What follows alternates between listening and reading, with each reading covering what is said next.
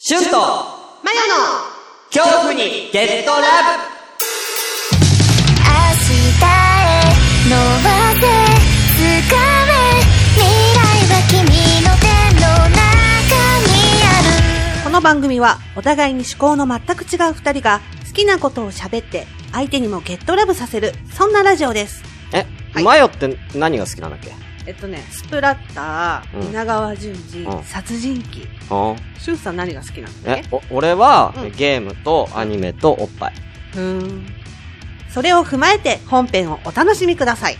わかり合えねえわ勝負の時はいつだっていきなりだし準備も間に合わないもんさどうもスポンジシュンです マヨです。恐怖にゲットラブ !6 月本編ですイェイ。はい。はい。ね。えー、スポンジは何個集まったんでしょうか ね、あれから1週間ぐらいは経ったと思うんですけど、ねスポンジは何個集まったのか。うん。皆さんよろしくお願いします。お願いします。ね。うん僕に、えー、喋る場所をください。ね。ということでね。はい。うん。でもそれやるんだったらもう、ね君もこういうとこ借りてラジオ撮ればいいじゃんっていう話ですけどね。そっちの方がよっぽど安いですけどね。まあねえーうん。家でやりたいんじゃ。うん。ということで、本編ですけれども、はい。今回は俺のターンだということでね。そうだねうんさっきから俺ばっか喋ってるよね。いいんだよ。いいっすか？うん。えー、じゃあ、今回私、うんゲットラブする内容はですね、うん。まあ何にしようかな。いろいろ悩んだよ。いろ、いろいろちょっとゲットラブしたいことたくさんあったんだけど、うん。うん。ほら、前はさ、あのー、なんだっけな。えー、赤木とかさ、あ、うんうんうんうん。あの、ま、麻雀漫画のね、赤木とかのね、話をね、うん。えー、ちょっとしてね、あ、それやればいいじゃん、みたいなね。うん。うん。雲と信之にゲットラブやればいいじゃん、みたいな話もあったんですけども、今ここでもうすぐそれ出しちゃうのはね、うん。おーなんか、うんあれかなっていう話だった。で、今回は、うん。私もうね、あの、スマホでもゲームやって、うん。ね、プレステ4を引っ越してすぐ買いたいってうん。言うぐらい、うん。ゲームが大好きうん。な私ですから、はいえー今回は、えー、クソゲーにゲットラブ。ほう。なるほどね。はいうんうん。うん。えー数々のクソゲー、うんうん、クソみたいなゲーム。うん。うん。これクソゲーって、うん。語源、えー、知ってます？知らない。誰が言う最初にクソゲーって言ったか知ってます？知らないけど、うん。予想では、はい。良い子のあー、人かなって思ったんだけど。あの、良い子の、えー、有野さんですか？有野さんかなって思った。はいはいはいはい。違うんですよ。えー、誰なの？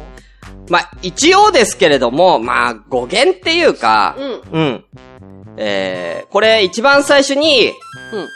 まあ、諸説ありますけど、言ったのは、えー、三浦淳さんです。えー、そうなんだ。はい。へー。うん。で、えー、元祖クソゲーっていうか、三浦淳さんが、うんこのゲームをやって、うん。えー、クソゲーって言ったうん。のがあるんですよ。うんうん。うん、クソみたいなゲームだらクソゲー。うんうん。えー、これが、えー、あの有名なファミコンうん。ソフト、うん。一機でございます。一機ってさ、あの、こういう棒持ってる絵のやつ、ファミコンの。うん、多分ねそうそうそうそう。あ、持ってた。一機。持ってた。うん。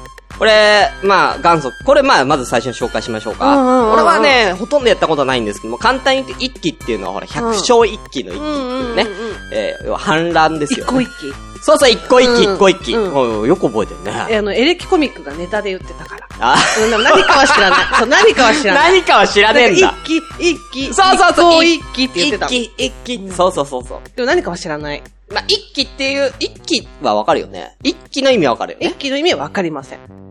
ファミコンで言う一機、二機の一機ではない、違う違う違う。えーっとですね。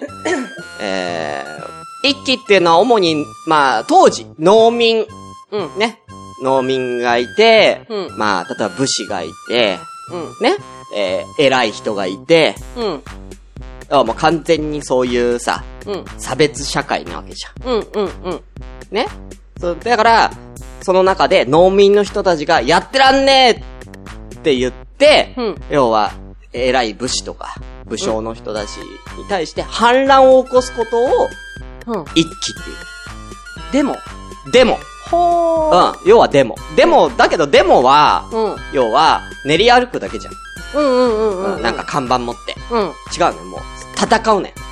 あー、なるほどね。うんうん革命だよ。よくニュースとかで見るやニュースで？つ。うん。ニュースで戦ってる？なんか外国でさ、なんか、え？あの、警察の人とさ、一般の人あー、もう、あれのもっと過激なやつだと思って。ももう殺し合いだよ、だから。そうなんだ。うん。殺し合いするぐらいのやつ。一気っていうのは。うん。それぐらいだから生活が貧困だから、うんうん。農民の人たちは。うんだけど、偉い人たちは、もう、ね、あの、税の限りを尽くしてるわけですよ。うんうんうん。そ、の、昔の時代はね。うん。うん。だから俺らはこんな、こんなもん、このままじゃ俺ら死んじまううんうん。死んじまうだって言って、うんみんなで、要は、人口的に農民が圧倒的多いから。うんうんうん。うん。ね。だからもう数に物言わせて、クワとか持って戦うわけですよ。うんうん。武士と。うん。うんそれが一気。勝てるの？まあ、勝ってたケースは、まあ、勝ってもなんだけどね。あ、そうなんだ。うん。勝ってたケースはほぼないですね。うん。やっぱりね、その、人数は少ないけども、うん結局はもう戦いのプロですから、武士は。あー、そっか。武将っていうか。そうだよね。うん。うんうん。勝てないですよ。だ素人ですから、うん農民は。クワしか持ってないかそうだよね。ら。うん。ね？例えばだけど、江戸時代とかもう鉄砲がありますから。うんうんうんうん。なうん。もう全然勝てないですよ。るほどね。まあ、勝ってもうん。別の、あの、ところから来た応援ししに来た部隊とかにやられちゃったりとか、うんうんうんうん。うんするんで結構虚しい戦いなんですけど。へー、はいそうなんだ。で、そんな一騎ですけれども、うん。えー、農民のゴンベっていう主人公がいる。うんうんうんうん。ゴンベを操作して悪代官の屋敷まで殴り込みに行くという内,、うんうんうん内容なんですよ。うん。うん。で、なんでこれ、クソゲーかっていうと、うん。うん。さっきも言いました。はい数に物を言わせて、うん。みんなで、うん。その悪代官っていうかそういう悪い、要は、なんだ、偉い人を、うん。えー、成敗するっていうのがうんうん一気なわけじゃないですか。だけど、このゲーム、うんゴンベしかいないんですよ。そんなの無理。うん。うん。ゴンベだけが頑張る。一気。農民一人で、戦いのプロに挑むわけだ。そう。鉄砲とかバンバン撃ってくるし、うんバンバン刀とか持ってる武士とかが襲ってくる中、クワで戦うゴンベ。うん。うん無理だよ。一気を一人でやるんじゃねえっていう、確かに。それが、あの、三浦淳さんが言った最初、クソゲーだって言った理由ですね。なるほどねうん一気は一人でやるもんじゃねえ。確かにね。ごもっともだよね。うんうん。はい。という、えー、この、まあ、クソゲーですけれどもね。うんうん。はい。まあ、今回、まあね、数々のクソゲーをちょっと紹介していこうと思います。うんはいまず最初一気。うん。そして、私が、えー、すごく、うん、印象に残っているクソゲーがありまして、うんまあ、一期は、まあ、縦スクロールのアクションゲームっていうのかな、うんうんうん上からしてて。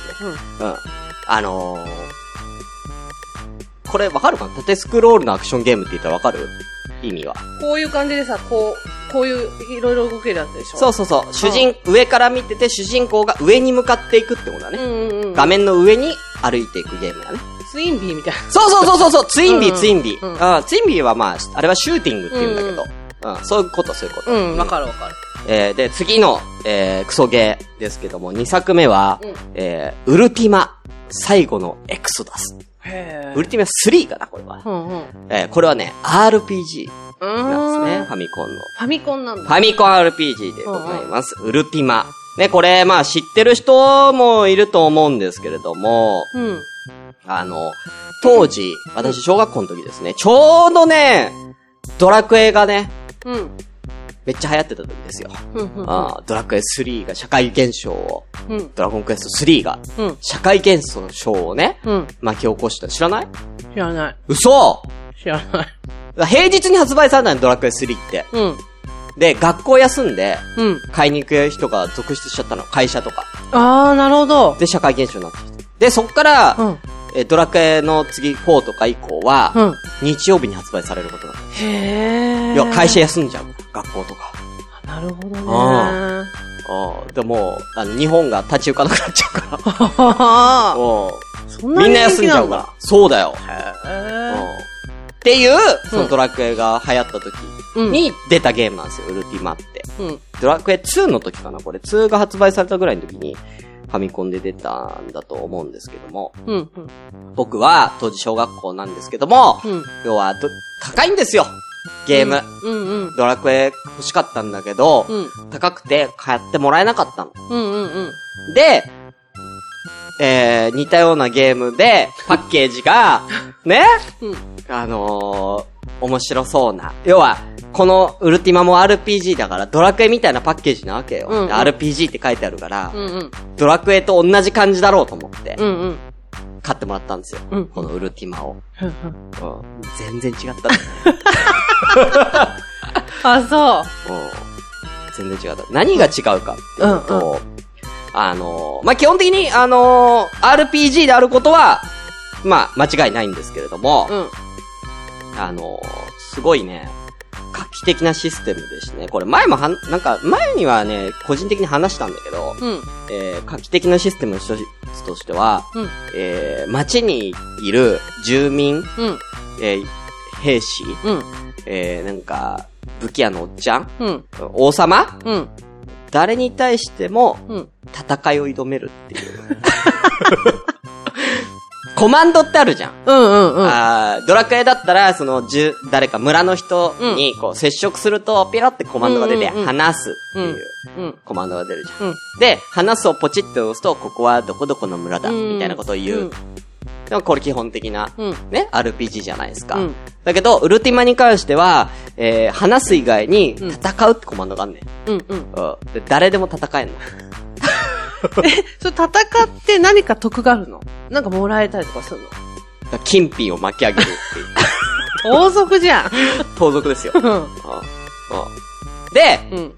ただ、その、村人を殺害してしまうと、うん。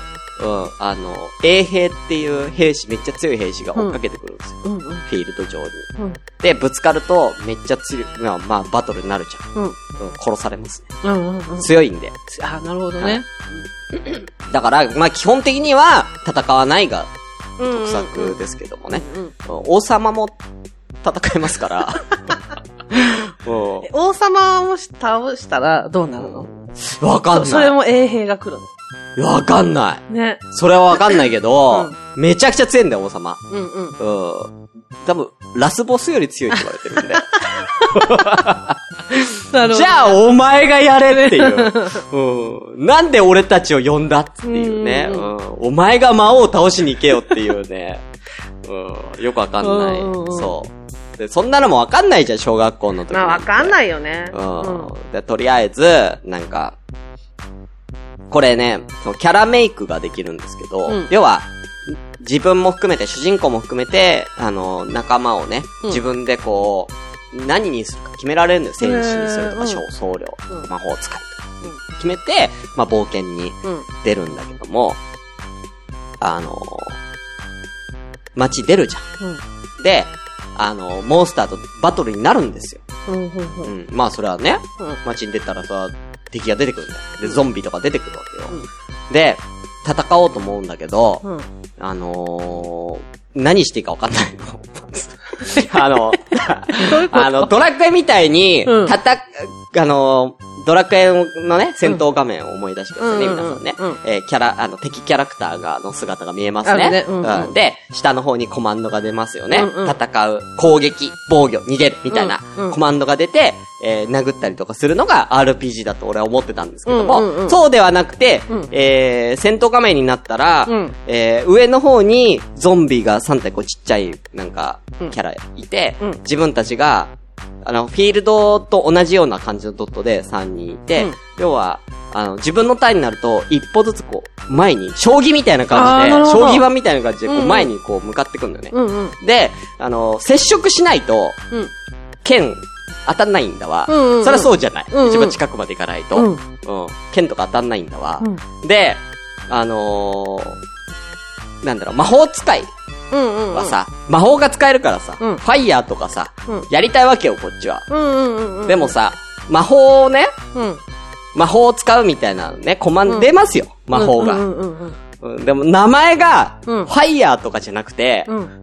よくわかんねえ名前なんだわ。なんか、ウルド、みたいなあ。ウルドって何？みたいな。初見じゃわかんない。そうそう、初見じゃわかんねえ名前ばっかなの。うで、じゃあ、とりあえずウルドやろうっつって、ウルド効果はなかったって言われた。これは一体何の魔法なんだ？っていう。うん。そうだよそうだよ回復魔法回復魔法っつって。うん。ザムザ。これだっつって、ザムザ。効果はなかった。だから何の魔法なんだよ、これ結局俺子供ながらに最終的に5個ずつぐらいね、うん魔法使い魔法持ってて、うん僧侶も魔法持ってんだ、5個ずつぐらい持ってんだけど、何の魔法か結局わかんないっていう。うん、結局どれが何の魔法なのか全然わかんねえのよ。うん。うんただ、ただマジックポイントだけ消費して効果はなかったっていうね。もう何やっても言われるから、うんじゃあ何なの？っていう。うん。で、頑張って倒すのよ。ゾンビとか倒すのよ。うん。いやなんとか、うん死に物狂いでうん。倒して経験値もらうじゃん。うん。で、宝箱落としたの、ゾンビが。やった。うん宝箱落としたっつって。宝箱取るじゃん。うん毒にかかっちゃって。嘘と思って。うんえ、初見で？と思って、一番最初のさ、もう、そうだよね城から出たばっかのとこで、そんな罠張る？と思って。すごっうん、死んじゃったすぐ。毒にかかって。回復するもん。だって、毒を回復する魔法もアイテムも知らねえんだもん。うん、確かにね。死んじゃった。うん、宿屋ないし。やば。宿屋ないんすよ、あと。な、ど、どうすんの？じゃあ、止まれないじゃん。うん回復の回復できないじゃんうんなんかね、なんか、こう、なんか、攻略サイトみたいなの見ると、うん自然に回復するらしいの。あ、そうなんうんだ。歩いてたら自然に HP とか回復するらしいんだけど、うんもう毒受けてるから、もうまあ結局死んじゃうんだけど、うんそうそう。そういう、すごいね。これウルティマ。俺、俺大人になってから、うもう一回やってみたんだけど、うん。ダメだっあ、そうなんだ。た。うんクリアできない。へうんあのー、レベルが上がると、え。うん。あのー、体力がうん。増えるんですよ。うんうん HP が、うんうん。それだけなんですよ。攻撃力とか、防御力とかは、増えないんです。なるほどね。体力だけ死にづらくなる。そう、死にづらくなるわけよ。で、そのステータス、力とか、素早さとか上げるためには、後半、かなり後半の、なんか、なんか神殿みたいなところに行かないといけないらしいのよ。うん。ステータスアップさせるためには。うん。うん。だからそれまでは体力しか上がんないらしいのね。なるほど。で、レベルアップすると、うん敵もレベルアップするんですよ。意味ないじゃん。全然意味ないじゃん。敵も強くなっちゃうんですよ。うん。だから、自利品なんだよ。うんこっちは体力しか上がんないのに、敵は全体的に上がっちゃうから、それ。どうしようもねえんだ。すごい理不尽なゲーム。すげえ理不尽です。うん。なうんこれめっちゃ難しいんで、うんウルティマ。はい。るほどね。こんなの子供心にわかんないんですよそ。りゃそうだあ。ー難しいよ。そう、説明書にその魔法のとかも書いてなかったしね、うん確か。うんうんうんなんで、まあ、ぜひ皆さんこれやってみてください。うん。おも、面白いんで。うん。面白いっていうか、まあ、アホ、アホらしいんで。だから、おすすめは、おすすめの攻略法は、うんあの、街、あの、ゾンビとか強いんで、うん。あの、街に行って、住民を殺してください。で、えー、衛兵が来ます。うん衛兵がめっちゃ、めっちゃ早い、要は、あの、青鬼みたいな感じで衛兵来ますんで、あーうんうんうん衛兵から逃げ切って、うんえー、外に出てください。うん外に出て、また街に戻ると、あのー住民も復活してるし、うんうん衛兵もいないんで、うん。しばらくはそれで住民を殺しまくってください。はい。で、うんえー、お金を集めて、うんうんうん。で、強い装備を買ってからう、ん外に出てください。なるほどね。それが一応、俺が大人になってからの、えー、最初に学んだ攻略法です。それをやんないと、それをやってお金を集めないと、これは無理です、このゲーム。そういうゲームなのかな。そういうゲームあ うん、残虐非道なゲームですね。ー なるほどね。ということでね、えー、まだまだありますんで、はいはいはい。えー、続きまして、はい私はクソゲー、うんね、えーこちらでございますね。ボンバーキング。ボンバーキング。これはね、これ知らないでしょボンバーキング。うん。うんこれはね、えっ、とね、ハドソンより発売されたアクションゲームなんですよ。ハドソンといえば、ハドソン？うん。ボンバー？まあ？ボンバーマン有名ですよね。ううん今でもありますよ、ボンバーん。マン。うん、あるある。で、これ、えー、さ、ボンバーマンが1985年に最初のボンバーマンが発売されて、うん。その2年後にボンバーキングがえー、知ら発売さない。れてるんで、ボンバーマンの続編だって言われてるんですけども。内容はボンバーマンとかけ離れてるんですね。あ、そうなんだ。はいえー、ボンバーマンって、うん。うん。ね、どんなゲームですか？で、なんかこう、こういう風にさ、うんうん、うん。なってさこういう風にさ、だからまたさ、ラジオだからこれ。あの、なんかパックマンみたいな感じでさ、ああの、倒すやつだよね、相手をね。そうそうそうそう。爆弾のやつで。そうそう。うんうんうん。ボンバーマンは敵がいて、うん。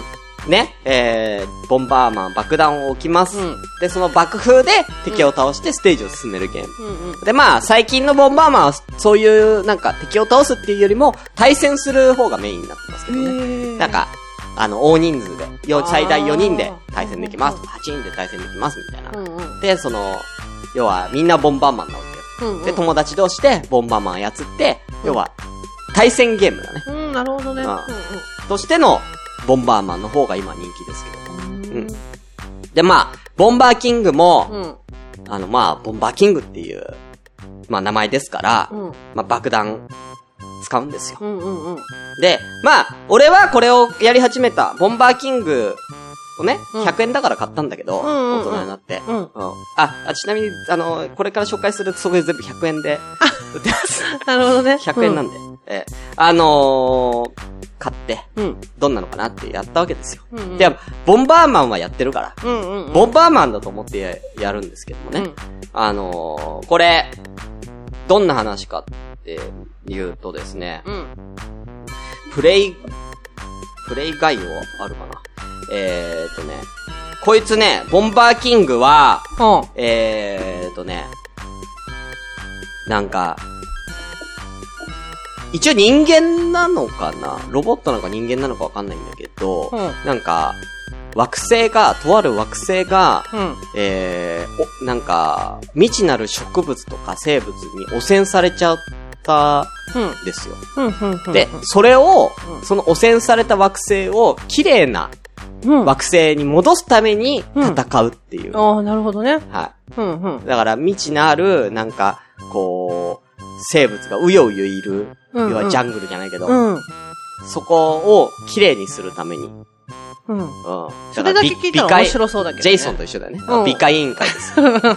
面白そうだけどね。そうそうそう。だから、最初の一面の時には、なんかこう、宇宙船じゃないけど飛行機みたいなピーンって出てきて、飛行機がピヨンピヨンピヨンって降りて、ボンバーキングが降りて、うんスタートするんですよ。ワクワクするね。ワクワクするでしょ？うんで、武器は主に爆弾なんですけども、同じようにね。うん。うんで、ボンバーマンってうん、爆弾を置きます。置くね。う。うんん。置いたら、だいたいうん。3カウントぐらい、3カウントぐらい。うん1、2、1、うん2、3、ボン。うん、うん、うんうん。感じじゃん。なんとなくね。そうだね。ううんん。うん、だけど、ボンバーキングうんは、爆弾置きます。うん1、ボーンなんですよ。早っ早っ早いんですよ。うん。うん。だから、あのー、基本的に自分の爆風で死にます。何それ。全力で逃げないと死にます。ああ、そう。うんへえ。要はちょっとでもうん、謝る、謝るっていうか、要は逃げる方向とかを、うんあのー、ミスるとうん死にます。うん。ボンバーキングは。一発で。だから、ボンバーマンをやったことある人がボンバーキングやると大体10秒で死んじゃう。ああ、なるほどね。ううんうんうんうん。みんなでは、ゆっくり爆弾が爆発すると思ってる。うん、あのあの感じかと思うあの感じじゃないんだ。うん。すぐ爆発するから。へえ。で、まあ、ん敵をた、敵と戦いながら、うん。まあ進んでいくんですけども、うん。あのー基本的に敵に当たっても、あの、死なないんですよ。あ、そうなんだ。あんまり。うんうん爆弾では死ぬのに自分の。うん。敵に当たっても一発じゃ死なないんですよ。うんボンバーマンって一発で死んじゃう。死んでたよね。そううん。でも敵のビームとかに当たっても、うん死なないんですよ。へえ。何回目かで死ぬ。何回目かで死ぬんですよ。うん。で、あのーよくよく見ると、うんなんか、ライフゲージみたいなのが、うんなんかタンクみたいなライフゲージみたいな4つ、なんか右上にあって、うんこれが体力なんだなっていうのがわかるんだけど、うんうんうんそれが減るのよ、ちょっと。うんうんうん。食らうとね。うんあ、これがなくなったらゲームオーバーなんだ。と思っうんて先に進めるじゃん。うん。すると、なんか、徐々に減ってんのよね。徐々にタンクが減ってんのよ。何も来て何もしてい。ないのに。うんうんうん。で、どうやらこれはうん、酸素ボンベなんだよ。あー、なるほど。いや、惑星で酸素がないから、うん。酸素ボンベなわけ。うんうん。で、これがなくなると要は酸素が尽きるから死んじゃうわけですよ。だから、制限時間があるんですうよ。わー。うん。制限時間内にその面をクリアしなきゃいけない。なるほどね。う。うん。で、横スクロールです。うんうんうん。横に進んでいくんですよ、ボンバーキングは。うんで、爆弾で、要は障害物を破壊しながら敵を倒しながら、どんどんどんどん右に画面を進めていくんですよ。うんうん。で、なんなんか変な泉あるなみたいな、うんなんかいあるんだけど、ずーっと進めていくと、泉があるなずーっと進めていくと、泉があるな 終わんないのよ。どういうこと？ループしてるんですよ、面が。あ終わんないんですよ。あ。うん。でも酸素は尽きちゃうじゃない。どうすればいいの？ね？うん。うん。どうやらうん、画面のその面のどこかにあるうん鍵を取んないと、なるほど。ループが終わんないっていう。えだからもう、至るところを、障害物を爆弾で破壊して進まないー。と、うん。で鍵を見つけないといけない。運の要素が。何それ。そんなのも知らないじゃん、こっちは。知らないよねうんだから、もう、なんかずっと永遠になんか戦い続ける。ボンバーキング。うん。おっかな。おっかないでしょ。ううん。で、ん。うん。バーンってやった時に、うんなんか、あ穴っていうかなんか変な階段みたいな入り口があって、うんうんそこがどうやらボーナス面らしいんだけど、うんうん。真っ暗なんですよ。どういうこと？真っ暗の中敵だけが見えて、うん。近づいてくるんですよ。うん。で一応、なんか、ボーナス面だからなんかアイテムは取ってるらしいんだけど、うん真っ暗だから見えないのね。うん。どうやら、ろうそくっていうアイテムがないと、うん。洞窟らしくて、うん全然画面見えないっていううんボーナス面があったりとか、もっと言うと、真っ暗だから出口がわかんないよね。どうすればいいの？だから、缶。ろうそくがない時は缶。え？ぇうん。だ同じようにループ面だから、うん。あの、洞窟も。うんうん。洞窟もループなんでずっと。うん。だから、その出口の階段が、は見つけられない限りはずっとループしますね、そのボーナス。わかんない。何それ楽しくない。だちゃんと事前にろうそくをゲットしないといけないってあーなるほいうね。どねボーナス面入るためには。ううんん。まあそんなのがあったりとか、えー、その鍵を入手するためには、うん。あのー壁？うん。壊せる壁と壊せない壁。壊せると壊せない壁があるんだけど、その壊せない壁の中に、うん5発当てたら壊せる壁っていうのがある。5 発当てたら壊せる壁っていうのが存在するんですよ。うん。でも、壊せない壁とその5発当てたら壊せる壁の区別ないんですよ。で、その5発当てたら壊せる壁を壊して、そこに鍵があったりとかするんですよ。要は壁片っ端からそう何それそう。壁片っ端から壊すしかないんですよ。ね。超難しいんだかで、時間も限られてるわけでしょら。焦るわ。うん。うん。でもなんかアイテムで、その酸素ボンベはうん、一応落ちてるから。うんうん。うん。だからそれさえ取れば、生きながらえることができる。うんうん。なんとかね。うん。うん。だけど自利品だけど。何それ超 怖い。うん。これ俺ね、うん。大人になってやったんですよ。うん。うん。大人になってなんとかやって、うん。最終面まで行ったことあります。おー、すごいね。うん。うん。8面まで。うん最終8面まで行って、うん。全クリアしてできなかったです。あ、できないんだ。はい。だからちょっとね、いつかリベンジしたい。うん。ボンバーキングは。うんうんうんだから、俺の中では、一面をクリア、一面クリアできたら、もうそいつは俺はボンバーキングって呼んでいいと思ってるんで。なるほどね。8面まで行ってる俺は、もう、キングではないです。エンペラー。ボンバーエンペラーなんで。うん ね、俺以外の人で、ボンバーキングちょっと全クリした人、もしいたらね、言ってください。難しいですから。うん。すごいな。今んとこ多分もう俺ぐらいしかいないでしょ。8面まで行ったやつは。もう、酸いも甘いも知ってますから。うんボンバーキングね。そう、皮落ちただけで死にますから、ボンバーキング。はい。弱っ。皮落ちたら死にますから。うんうん。あのー、浮き輪っていうアイテム取んないと死にますんで。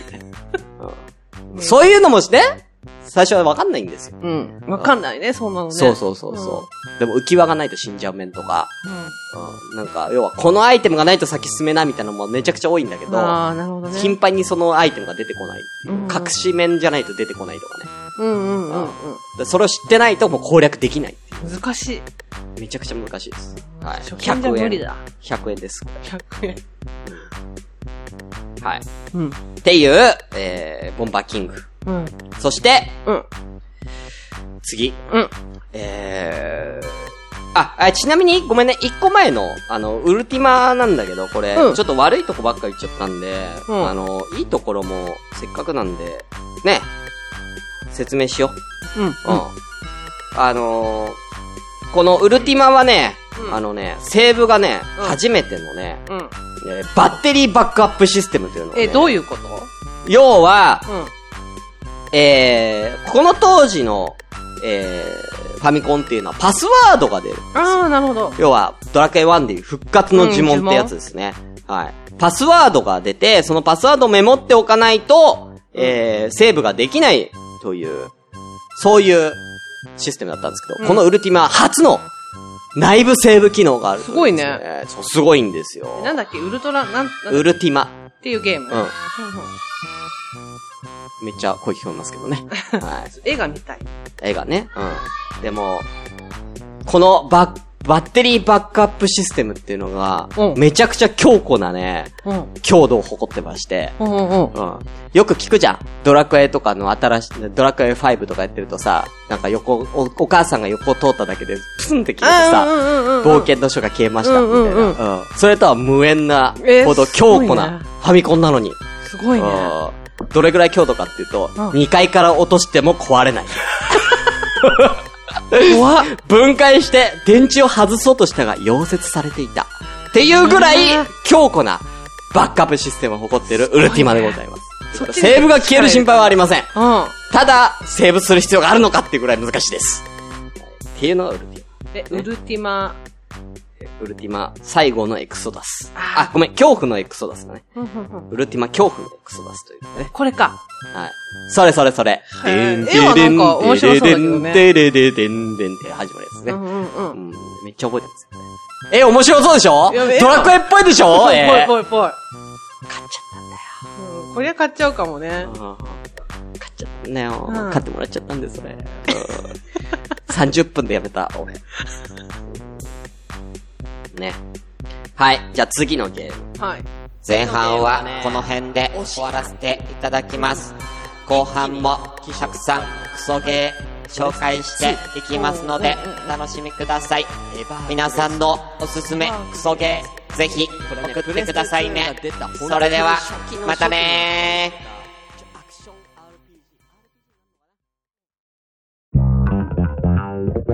ー。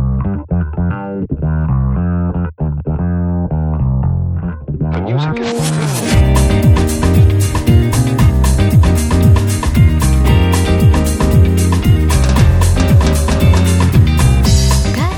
の番組では随時皆様からのお便りを募集しております。K Y K Y O H U アンダーバー GET アンダーバー LOVE 恐怖ゲットラブアット 100.com co.jp です。ふうふうまた、ツイッターでは、ハッシュタグ、シャープ、強ラブ、恐怖の強の字に、カタカナで、ラブをつけて、ぜひ、番組の感想などをつぶやいてくださいね。次回も、あなたの恐怖に、あ、あ、あ、